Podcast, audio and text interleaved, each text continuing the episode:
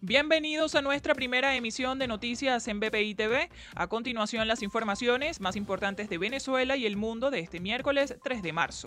Un sismo de 6.3 se registró en Larissa, Grecia, según lo informó el Servicio Geológico de Estados Unidos. De acuerdo con el Observatorio Geodinámico de Atenas, el epicentro se situó 21 kilómetros al sur de la localidad de La Zona y a 350 kilómetros de Atenas.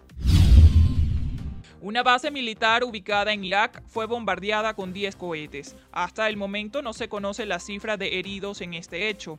El coronel Wayne Maroto, portavoz estadounidense de la coalición internacional antiyihadista, aseguró que las autoridades de ese país están realizando una investigación para dar con los responsables de esta acción.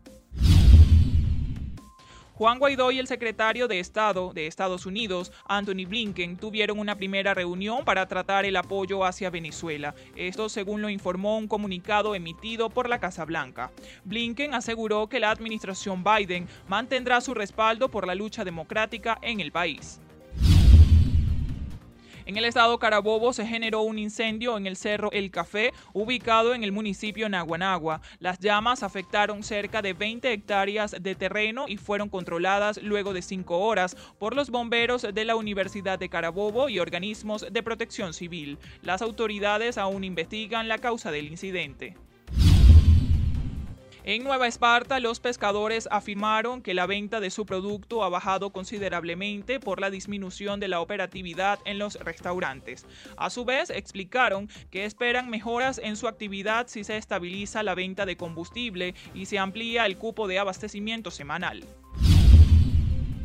El magisterio del Estado portuguesa advierte que para el inicio de clases en abril, como ha planteado la administración de Nicolás Maduro, debe realizarse un plan de mantenimiento a las áreas internas y externas de las escuelas.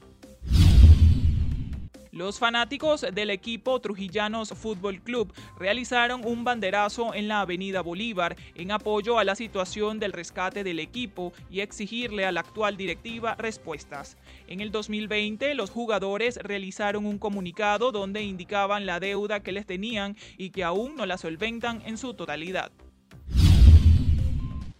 En Colombia, el ejército mató a 10 guerrilleros e hirió tres más en un bombardeo en contra de una disidencia de las FARC.